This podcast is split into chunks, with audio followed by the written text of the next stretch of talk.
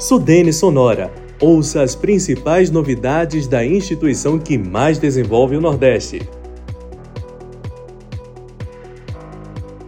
A diretoria colegiada da Sudene aprovou a liberação de 75 milhões de reais do Fundo de Desenvolvimento do Nordeste para centrais eólicas instaladas no Rio Grande do Norte. Você pode até se perguntar, como assim, Sudene? Calma que eu vou explicar para você. Os recursos são parte do financiamento contratado junto à autarquia para a instalação das centrais eólicas Boqueirão 1 e 2 SA, que são responsabilidade da empresa EDP Renováveis. As centrais eólicas vão contribuir com a geração de 271 empregos diretos e 410 indiretos, e estão sendo implantadas nos municípios potiguares de Lages e Caiçara do Rio do Vento. A capacidade total instalada dos projetos é de quase 80 megawatts, sendo 42 no projeto Boqueirão 1 e quase 38 no projeto Boqueirão 2. E vale lembrar, o FDNE é uma linha de crédito oferecida pela Sudene com taxas atrativas e financiamento facilitado para atrair indústrias para o Nordeste.